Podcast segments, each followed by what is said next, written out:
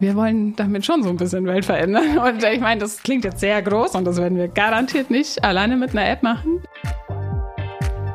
Und wenn ich eben eigentlich in den Medien auch mit Pornografie und allem Möglichen konfrontiert bin und in der Schule wiederum alle mhm. Lehrkräfte und auch alle MitschülerInnen schon ausrasten, wenn jemand das Wort Penis in den Mund nimmt, dann passt das auch nicht zusammen.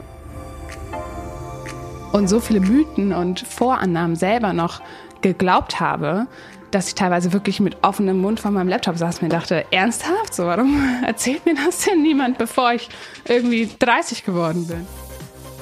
Auch wenn es jetzt sozusagen gar nichts wird, bin ich trotzdem zufrieden, es gemacht zu haben. Mhm. Weil es cool war, es okay war, weil wir jetzt schon was verändert haben. Allein mit wie vielen Menschen wir eben über sexuelle Bildung seitdem gesprochen mhm. haben. Keine von vielen. Frauen, die Zukunft gestalten. Willkommen zurück zu Keine von vielen. Ich bin Luisa. Schön, dass ihr wieder dabei seid. Erinnert ihr euch noch an den Sexualkundeunterricht damals in der Schule? Wahrscheinlich kommen da so Erinnerungen hoch von na irgendwie peinlichen Stimmung, vielen Fragezeichen, ganz, ganz vielen Fragen. Und am Ende gibt's dafür dann eine Note. Puh, irgendwie alles nicht ganz so gut gelöst. Und ich finde, während eben normalerweise SchülerInnen für Unterrichtseinheiten wie diese bewertet werden, Drehen wir das Ganze jetzt mal um. 3,7, das ist die Schulnote, die aktuelle SchülerInnen ihrem Sexualkundeunterricht geben würden. Also eine 3 minus für die Aufklärung über alles rund um Sexualität, Körper und Beziehungen. Ist nicht so ein wirklich gutes Ergebnis. Dieses mittelmäßige Ergebnis liegt vor allem daran, dass über die Hälfte aller Lehrkräfte nicht auf den Sexualkundeunterricht vorbereitet wird oder die Zeit für den Sexualkundeunterricht einfach zu knapp bemessen ist und viele Materialien sind ehrlich gesagt auch ziemlich veraltet. Dabei ist das Thema so wichtig, nicht nur für die reine sexuelle Aufklärung, sondern eigentlich für unser ganzes Leben. Vanessa Meyer und Caroline Stremel haben das erkannt und sie wollten das nicht mehr hinnehmen und abwarten, bis irgendwelche Ministerien irgendwas verändern. Sie haben eine App entwickelt, mit der sexuelle Bildung ab der sechsten Klasse möglich ist. Und diese App ist richtig cool aufgebaut. Da bekomme ich fast schon selber Lust, mich in diese Themen einzuarbeiten. Und teilweise sind da echt Themen dabei, die auch für mich neu sind. Diese App beinhaltet interaktive Lerneinheiten rund um Beziehungen, Sexualität, Geschlecht, Körper und auch Selbstbestimmung. Nobody heißt diese App, also mit K und W im Englischen Wissen, also No. Damit soll man seinen Körper besser verstehen können und so heißt es auch auf der Website, selbst zu einem oder einer Nobody werden. Also jemandem, der das Ganze verstehen und einordnen kann.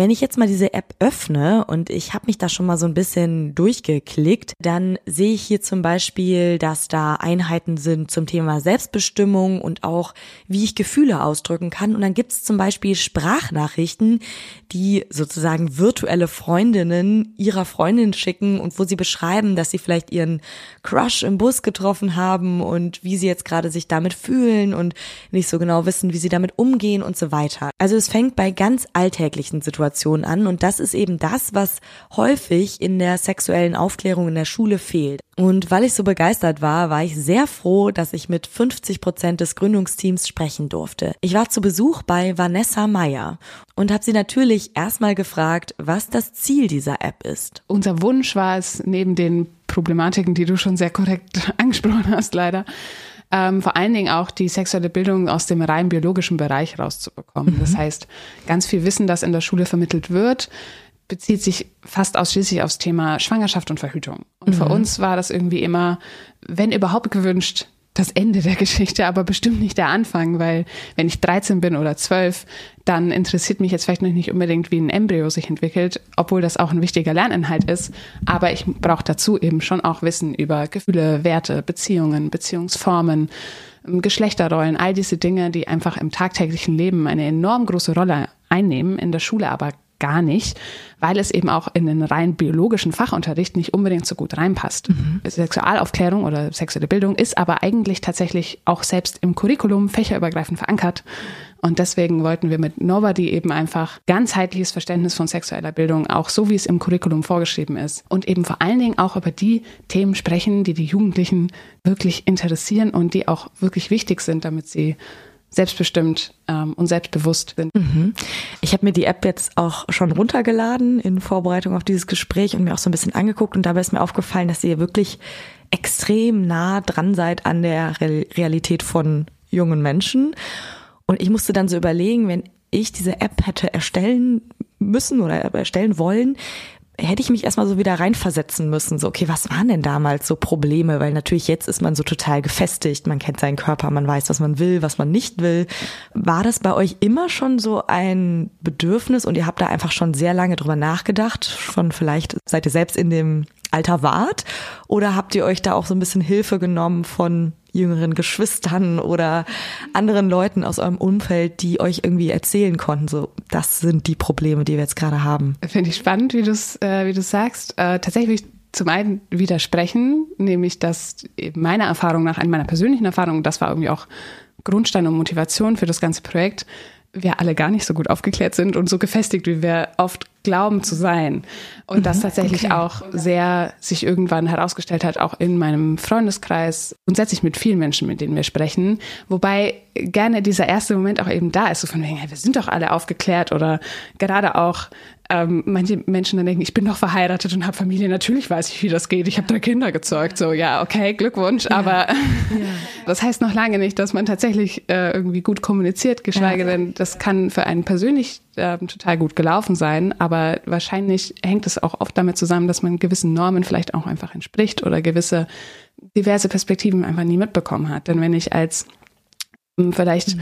Kind in der Schule sitze, wo das sich seiner geschlechtlichen Identität nicht genau eindeutig ist oder das eben nicht eine Familienvorstellung hat, die Mutter, Vater, Kind, Hund und Katze entspricht, was nämlich bisher vor allen Dingen in den allein in den Bildlichkeiten abgebildet ist, dann ist die ganze Aufklärungserfahrung schon direkt ein bisschen anders.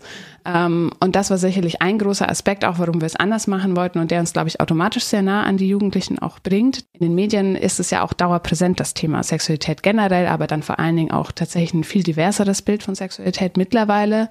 Und wenn ich eben eigentlich in den Medien auch mit Pornografie und allem Möglichen konfrontiert bin und in der Schule wiederum alle mhm. Lehrkräfte und auch alle MitschülerInnen schon ausrasten, wenn jemand das Wort Penis in den Mund nimmt, dann passt das auch nicht zusammen. Also da ist der, der Gap schon sehr groß und ich glaube, der ist aber tatsächlich über alle Generationen hinweg sehr groß, weil wir alle ein sehr sehr begrenztes Bild von sexueller Aufklärung bekommen haben, habe ich feststellen müssen, einfach auch in der Entwicklungszeit, weil ich selber so viel gelernt habe in den letzten vier Jahren und so viele Mythen und Vorannahmen selber noch geglaubt habe, dass ich teilweise wirklich mit offenem Mund vor meinem Laptop saß und mir dachte, ernsthaft, so warum erzählt mir das denn niemand, bevor ich irgendwie 30 geworden bin?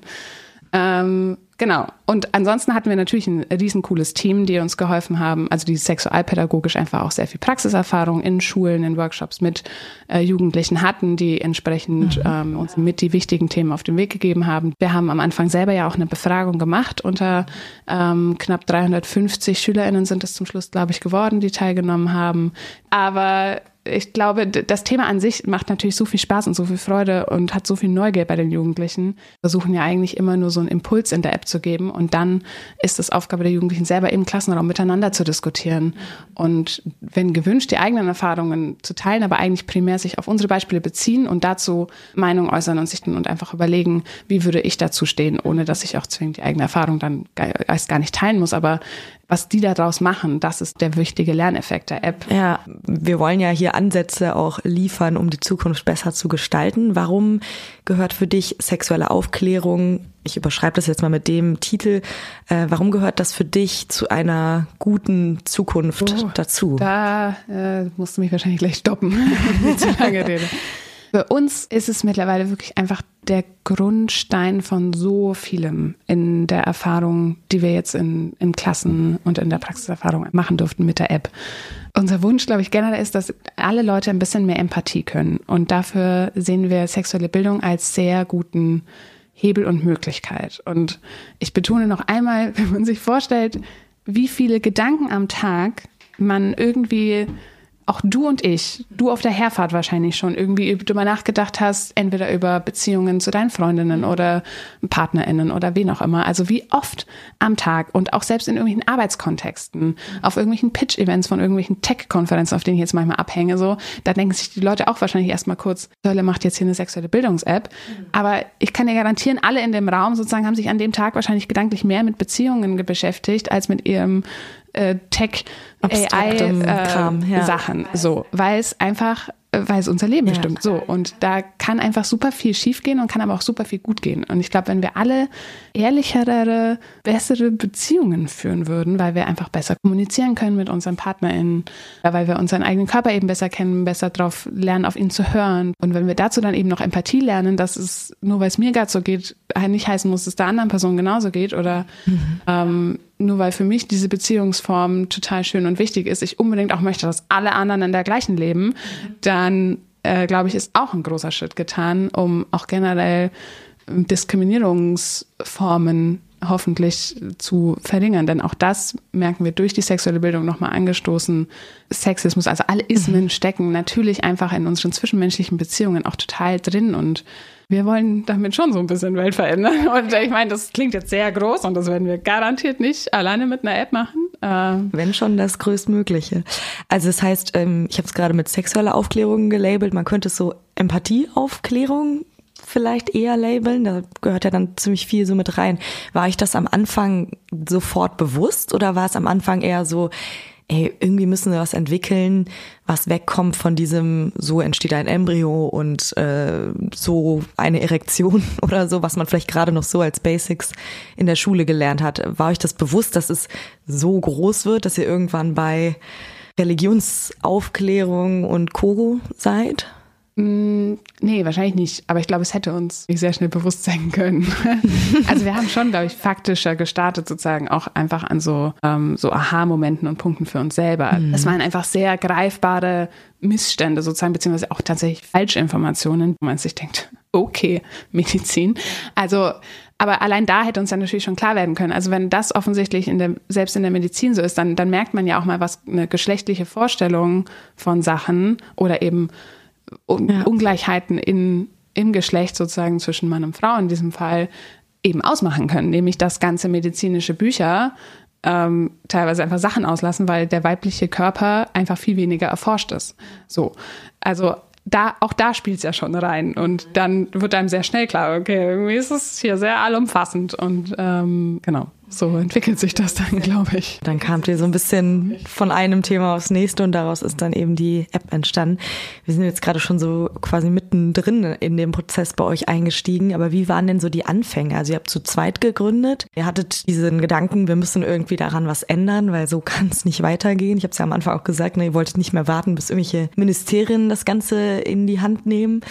Ähm, Im schlechtesten Fall dann, wenn man ganz tief in die Klischeekiste greift, irgendwelche alten weißen Männer sagen so, das ist, muss sich jetzt irgendwie ändern, sondern ihr habt gesagt, so, wir machen das jetzt irgendwie. Wie ging es von da dann weiter? Oder lief es vielleicht schon in dieser Initialzündung ganz anders ab? Kannst du das mal erzählen? Wir hatten zu zweit die Idee, aber wir haben zu dritt gegründet. Okay. Ähm, das, äh, genau, wir haben nämlich einen Programmierer noch damit dabei. Es war von Anfang an klar, dass es eine App werden soll. Genau. Die, die Grundidee hat sich tatsächlich erstaunlich wenig verändert. Ja. Ähm, da haben wir auch ich und Caro neulich nochmal drüber gesprochen, weil ähm, wir ganz zu Beginn, also wir hatten die Idee so Ende 2018 ungefähr zum Ende unserer beiden Masterstudien. Mhm. Da haben wir uns auch kennengelernt im Masterstudium. Ähm, und da hatte sie, während ich noch im, ich war dann gerade schon in Berlin und habe da ein Traineeship gemacht. Ähm, dann hatten wir ein sehr äh, folgenreiches Telefonat, wo wir sozusagen zum ersten Mal diese Lass uns doch eine Sexualkunde-App machen. So der Begriff ist Oktober 2018, glaube ich, zum ersten Mal gefallen. Und seitdem war das ziemlich stringent in dem, was und wie wir es mhm. machen wollen. Ähm, also das Wie hat sich natürlich dann erst noch herauskristallisiert und auch viel dann durch ähm, die ersten Menschen, die im Team dazu kamen, viel damit, also viel von denen mitgeprägt, ähm, weil die App sich natürlich, die hat sich wiederum sehr verändert. Mhm. Also allein von unserer Beta-Version zu jetzt ist nochmal ein meilenweiter Unterschied. Aber es, es, soll ja immer ein gutes Zeichen sein, wenn man sein erstes Produkt im Nachhinein schrecklich findet, weil man dann nicht zu lange daran gearbeitet hat. hat ja. ähm, genau, und wir auch super viel Feedback von Schülis und mhm. also SchülerInnen und Lehrkräften bekommen haben. Aber so der erste Grundstein war damit gelegt, dass Caro und ich diese Idee ausgesprochen hatten. Sie direkt in Brainstorms gegangen ist, noch mit Kommilitonen von uns ähm, im Masterstudium. Dann bin ich äh, zu Caro nach Lüdenscheid gezogen. Genau, und da haben wir dann unseren Programmierer kennengelernt, Fabian, der ähm, dann auch, der hat gerade Abi gemacht und wir hatten halt diese Idee, eine Sexualkunde-App mal zu machen, wussten aber, wir können beide nicht programmieren, also was tun. Und haben dann über ein paar lustige Umwege, ähm, kamen wir an Fabians Handynummer und haben ihm das vorgeschlagen. Und dann hat er mit 19 Jahren einfach gesagt, okay. Wow. und schwupps. Wahnsinn. Okay. Und genau, ich bin beeindruckt erstmal, dass ihr das so durchgezogen habt. Man hat ja oft irgendwie so gedacht, ach, man müsste mal XYZ. Was war so bei euch die Initialzündung, dass ihr wirklich gesagt habt, nicht man müsste mal, sondern wir machen das jetzt? Also woher kam diese, diese Mut und mhm. auch so diese wahnsinnige Überzeugung? Ich finde, es ist auch Mut auf jeden Fall mit dabei. Also ich glaube, äh, da ist einfach die Kombination aus Karos und meiner Persönlichkeit sehr hilfreich gewesen, weil mhm. Caro ist eine totale Visionärin und die sagt dann eben auch mal so absurde Dinge wie lass uns eine Sexualkunde-App gründen, also zu dem Zeitpunkt eben einfach sehr absurd. Ja. Ähm, und ich bin wiederum eine Person, die tendenziell immer zu allem erstmal Ja sagt, weil ich, also ich habe sogar mal versucht, eine Zigarette zu rauchen und fand es wirklich, wirklich scheiße und habe deswegen auch beschlossen, es nie wieder zu tun. Aber ich, ich sag ungern zu Sachen Nein, bevor ich sie nicht einmal selber ausprobiert habe. Mhm. Ähm, natürlich alles im Rahmen meiner persönlichen Grenzen. Ähm, genau, aber in dem Fall war das keine Grenze und ich dachte mir, jo, warum nicht? Ähm, und es ist auch bis heute so, dass Caro ist einfach, äh, hat auch mehr diesen Gründungsspirit, würde ich behaupten. Also ja. sie hat im Bachelor auch schon mal ein Projekt mitgegründet. Ähm, und für sie war, glaube ich, einfach dieses Umsetzen von äh, gesellschaftlichen Veränderungen über soziale Unterne über soziales Unternehmertum schon immer ein sehr guter Hebel. Genau, ich bin immer so ein bisschen der ähm, der umsätzliche, realistischere Part dazu, der dann sagt, ja, okay, dann müssen wir jetzt aber auch dies und das und jenes machen. Mhm. Ähm, und hätte aber, glaube ich, also ich hätte ohne Caro wahrscheinlich nie gegründet, weil ich Gründen war für mich super weit entfernt. Ja. Ähm, und habe mich da auch so auf jeden Fall mindestens ein Jahr so reinfinden müssen, bis ich damit so meinen Frieden geschlossen hatte. Aber genau, ich glaube, für Caro war es erstmal sozusagen viel natürlicher als Idee.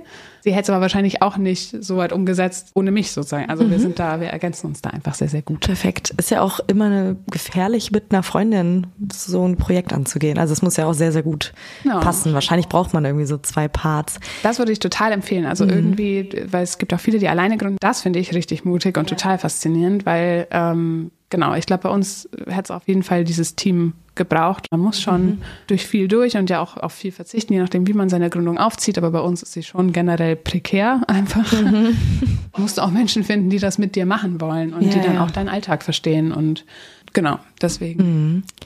Wie habt ihr das geschafft? Also es klingt jetzt auf jeden Fall so, als wärt ihr erfolgreich schon in einigen Schulen, aber wie groß ist, da, ist der Wunsch und wie groß ist die Re oder im Verhältnis zur Realität, wie ihr jetzt schon in Schulen aktiv seid mit der App? Oh, da sind wir noch weit entfernt von dem flächendeckenden alle Jugendliche erreichen, das unser äh, erkorenes Ziel ist ähm, Veränderung an Schule ist langsam und zäh. Ihr habt euch echt ein Feld ausgesucht, wo es sehr schwierig ist. Genau, dann kommt noch hinzu, also digital, wir sind ja ein digitales Medium, das alleine ist für Schule mhm. ja teilweise schon schwierig äh, und gleichzeitig halt so super wichtig. Genau, und wir sind ja flächendeckend tatsächlich im Bundesland Bremen angeschafft. Das war für uns auch in diesem Jahr ein super wichtiger ähm, erster Step. Da sind wir gerade einfach noch mittendrin im ersten Jahr ähm, und haben sonst eben einzelne Schullizenzen über eigentlich das ganze Bundesland äh, oder äh, den ganzen Bund verteilt, ähm, genau, ja. also in verschiedenen Bundesländern. Und bemühen uns natürlich ähm, weitere Städte und Kommunen oder eben Bildungs-, also Schulträger dazu zu gewinnen, weil einzelne Schulen, das ist einfach auch schon sehr, natürlich auch für uns, wir sind immer noch ein Team von drei Menschen, also Fabian, mhm. der eigentlich ausschließlich technische Sachen macht und programmiert, das heißt Caro und ich, die alleine versuchen, möglichst vielen Menschen von Norbert zu erzählen. Mhm. Äh, und damit können wir alleine natürlich keine 15.000 Schulen erreichen. Und vor allen Dingen bei unserem Thema merken wir das auch persönlich überzeugen. Das ist so ein ja. bisschen das Learning für uns aus diesem Jahr. Wenn man irgendwie einen Flyer von uns liest oder auf der Website ist, dann, wenn man wirklich sehr motiviert ist und eh schon vielleicht im Thema drin, so, dann findet man uns wahrscheinlich sofort cool und möchte uns einsetzen. Aber ganz viele Menschen brauchen, um auch so ein bisschen diese Berührungsangst abzulegen, was ich auch total verstehen kann. Erstmal ein Gesicht dahinter, wer macht das überhaupt? Würde ich als Lehrkraft ja auch so machen. So erstmal auf jeden Fall immer kritisch hinterfragen, wer, wer möchte hier meinen Jugendlichen was zu sexueller Bildung erzählen, weil es gibt auch ja. ehrlich gesagt einige Vereine, die da sehr fragwürdige Dinge tun und gleichzeitig super viele tolle Bildungsangebote im sexuellen und überhaupt generell auch so im, im außerschulischen Bereich eben. Und deswegen für uns super wichtig, uns immer persönlich auch vorzustellen. Ja, ja, auf jeden Fall. Du hast eben auch angesprochen, ähm, als du über die den Start der Gründung gesprochen hast, dass du ein Mensch bist, der sehr viel Sicherheit hm. braucht. Jetzt hast du mir gerade schon erzählt, dass du das oder dass ihr das Gründungsstipendium bekommen mhm. habt vom Land NRW. Wie ist es jetzt aktuell? Also wie finanziert sich das Projekt und kannst du da dein inneres Bedürfnis nach finanzieller Sicherheit, ähm, ist das damit befriedigt oder eher nicht so. Ich habe es wahrscheinlich eher zu einem gewissen Teil abgelegt, mhm. aber weil ich auch verstanden habe, dass man sich nie sicher sein kann über viele über Dinge nichts. im Leben. ähm, genau, ohne jetzt hier zu, also ich bin ein sehr optimistischer Mensch, aber ähm, genau, also zum einen spreche ich natürlich immer aus einer Perspektive von ganz vielen Privilegien. Ähm, das heißt, ich habe eine Familie ähm, in Bayern, die mich im Zweifelsfall auch immer unterstützen würde und wo ich im Zweifelsfall wahrscheinlich immer mietfrei leben kann. Mhm. Ob ich das dann möchte dauerhaft, ist ja. natürlich die andere Frage. Aber ähm, genau, also so ein Gewinn, eine gewisse Grundsicherheit habe ich garantiert sowieso schon mehr. Und eben einfach auch die persönliche Entscheidung, dass für mich Sicherheit schon bedeutet, im Monat 1000 Euro. Damit fühle ich mich schon sicher. So, da würden viele andere sagen, jetzt wahrscheinlich, äh, was soll damit kann ich noch nicht mal mein Auto- und Handyvertrag bezahlen, keine ja. Ahnung. Also ist natürlich auch einfach ein sehr persönlicher Lebensstandard ja. ähm, oder Vorstellung, die man, die man hat. Und die kommen jetzt aber schon auch regelmäßig aufs genau, Konto. also wir hatten ja Gründungsstipendium, sind da tatsächlich eben genau mhm. 1000 Euro, die man im ersten Jahr für drei Personen bekommt. Mhm. Das war auch so eben so ein bisschen unsere Grundregel zum Starten. Wir haben von vornherein gesagt, das soll kein Nebenprojekt werden. Das, das ist super mhm. anstrengend, wenn man irgendwie studiert, gleichzeitig noch einen Nebenjob hat. Irgendwie, mhm. du bist, du kannst nie abschalten. Gut, ehrlich gesagt, das mit dem nie abschalten ist jetzt auch nicht so viel besser geworden. Wenn man ein Herzensprojekt irgendwie vorantreibt, ist es ja, ja. Äh, auch schwierig. Und das haben wir seitdem auch meistens hinbekommen. Es fühlt sich wahrscheinlich auch ziemlich gut an, wenn das erste Geld dann sozusagen selbst aus dem Produkt generiert mhm, wurde. Auf jeden Fall. Ja. Kannst du verraten, wie teuer so eine Lizenz ist für Schulen? Mhm. Ähm, wir haben Schullizenzen, die gelten für ein, also alle unsere Lizenzen gelten für ein Jahr. Ähm, und eine Schullizenz kostet 400 Euro. Das ist ja relativ überschaubar, aber natürlich habe ich überhaupt keine Vorstellung davon, was so im Portemonnaie von der Schule irgendwie liegt. Also genau, es ist super, super unterschiedlich. Das ist alles so undurchsichtig und mhm. schwierig zu wissen. Mhm. Auch für uns natürlich. 16 verschiedene Bundesländer heißt auch irgendwie 16 verschiedene Anschaffungs- und Beschaffungsvorschriften ja. und Richtlinien. Und dann gibt's hier nochmal wieder einen extra Topf und den nochmal und dann äh, Ende des Jahres, oh, hier ist doch noch Geld und da, da, da. Also es ist super schwer ähm, zu durchblicken, mhm. ähm, auch wie die Anschaffungswege sind für uns und entsprechend eben auch gleichzeitig für Schulleitungen und Lehrkräfte. Also teilweise könnten sie es wahrscheinlich anschaffen, aber wissen gar nicht von dem einen Fördertopf oder wie auch immer. Klingt auf jeden Fall sehr ermüdend, aber trotzdem Du klingst jetzt insgesamt nicht ermüdet von dem Projekt. Damals habe ich gesagt, ich gebe der Sache ein Jahr. Und das finde ich in der Retroperspektive total lustig, weil ein Jahr ist für eine Gründung halt gar nichts. Ja, stimmt. Ja, ja. Ich glaube, nach der Hälfte des Jahres haben wir das Gründungsstipendium erst bekommen, das ja auch ein Jahr lang geht. Also war da schon klar, ja, das mache ich ja mindestens logischerweise auch noch ein Jahr durch. So hat sich das immer weiterentwickelt. Aber ich habe schon auch sehr bewusst irgendwann so nach eben diesem Jahr trotzdem einmal für mich gemerkt, ich muss genau aus diesem Mindset aber auch rauskommen. Also ich kann jetzt nicht warten auf irgendwie Tag X und dann bin ich damit zufrieden. Genau, du musst gar nichts, sagt Caro immer. Ähm, klingt zu hart, aber genau, es wäre ja. gut, wenn du einfach auch währenddessen schon zufrieden bist. Ja. Ähm, und das bin ich seitdem tatsächlich, weil ich viel, viel mehr selbst bestimmen kann. Äh, B, einfach was mache, an das ich glaube. Und äh, C, auch wenn es in fünf Jahren scheitert und ich mich dann irgendwie ärgere, habe ich insgesamt zu meinem Seelenfrieden beigetragen. Ja. Und deswegen, auch wenn es jetzt sozusagen gar nichts wird, bin ich trotzdem zufrieden, es gemacht zu haben. Mhm. Weil es cool war, es okay war, weil wir jetzt schon was verändert haben. Allein mit wie vielen Menschen wir eben über sexuelle Bildung seitdem gesprochen mhm. haben, die mir dann irgendwie nach vier Stunden Unterhaltung sagen, oh krass, ich bin seit vier Jahren in einer Beziehung, habe noch nie mit jemandem so ehrlich über Sex geredet. Wow. Und mir denke, ja, that's the whole point. ähm, aber, oder eben, weil wir auf irgendwelchen Tech-Konferenzen stehen und tatsächlich oft alten weißen Männern eben mm. erzählen, äh, zumindest schon mal erzählt haben, was die Klitoris ist. So, da sind einfach so viele Momente bei, die zwar alle nicht dem flächendeckenden Anspruch entsprechen, den wir insgesamt für uns haben, aber wo ich mir denke, selbst wenn es nur das war, mm. war es okay. Ja, und jeder ist einer mehr, als es gewesen wäre, wenn ihr nicht da gewesen wäret. Ja. Ja. Ich glaube, das ist was, was man wahrscheinlich nicht nur im, in der Gründung so im Hinterkopf immer behalten muss, so sei zufrieden jetzt in diesem Moment, sondern wahrscheinlich in jedem Beruf so. Es ist äh, auf jeden Fall toll, dass du das erreichen konntest, dieses Stadium der Zufriedenheit. Ähm, das heißt, also wenn in, in, in Schwankungen ja. Ja, ne? Will hier auch ja nicht die das Leben. super rosa-rote Brille erzählen. Also. du hast grundsätzlich immer im Hopserlauf überall hin. Genau, Carlo und ich saßen schon auch sehr verzweifelt auf dem Küchenboden und dachten uns, okay, jetzt haben wir die App eigentlich so gut wie fertig und ja. genau jetzt kein Geld und jetzt werden wir halt bald wahrscheinlich hops gehen ja. und sind super demoralisiert und demotiviert und denken uns, fuck it. Also, ja, ja. Entschuldigung, darf man. darf ja alles sagen. Wird das hier geblieben? Das ist hier ein offener Raum. Okay. Das heißt aber, wenn du in die Zukunft blickst, ähm, da ist, siehst du immer noch äh, euch an dieser App arbeiten, das Ganze weiter über deutsche Bundesländer verbreiten? Ja nein, ich will das gar nicht für uns alle sowieso sozusagen so vorcasten. Also wir werden die App auf jeden Fall, ähm, also die App ja auf jeden Fall weitergeben. Ob wir das dann persönlich ähm, für immer und ewig weitermachen, ähm, kann ich ja aktuell nur für mich persönlich beantworten, kann ich mir sehr gut vorstellen, einfach weil ich auch Lust habe, dem Thema generell einfach treu zu bleiben, weil ich in der sexuellen Bildung generell einfach, glaube ich, schon so mein ähm, ja, meinen Wirkungsbereich einfach gefunden habe, der mir Spaß macht, kann aber mir vorstellen, das Ganze eben auch politischer sozusagen auch nochmal aufzugreifen, um zurück zu meinen Wurzeln zu kommen. Und das ist auch jetzt schon viel Teil unserer Arbeit natürlich, weil ähm, äh, genau, also ja, das hast du am Anfang Bildung gesagt. ist politisch, ja, ja. sexuelle Bildung ist auf jeden Fall auch politisch, mhm. also das ist alles, was ähm, allein natürlich wie Lehrpläne entstehen, ist ja politisch. Also das ist total, wo man auch einfach viel mit der Politik zusammenarbeiten muss. Ähm, um in Bildung was zu verändern. Genau. Und gleichzeitig kann ich, also Caro steckt eh immer voller Ideen ähm, und hat da auch schon so ein paar weitere Ideen, wo ich mir auch gut vorstellen kann, dass sie auch nochmal was Neues gründet. Genau, aber garantiert Nobody immer unser Baby auf jeden mhm. Fall bleiben ja. wird. Es gibt noch ganz viele Funktionen und Sachen, die wir, die schon längst in unseren Köpfen sind, die wir noch nicht umsetzen konnten. Also da ist noch ganz viel ähm, Arbeit und Luft nach oben drin da hat man auch nie die Sicherheit, das, das vorher stimmt. zu wissen. Deswegen möchte ich mich da überhaupt nicht drauf festlegen. Vielen Dank, Vanessa. Das war echt ein spannendes Gespräch, aus dem ich richtig viel ziehen konnte. Ich finde, das Team von Nobody hat sich da echt was vorgenommen.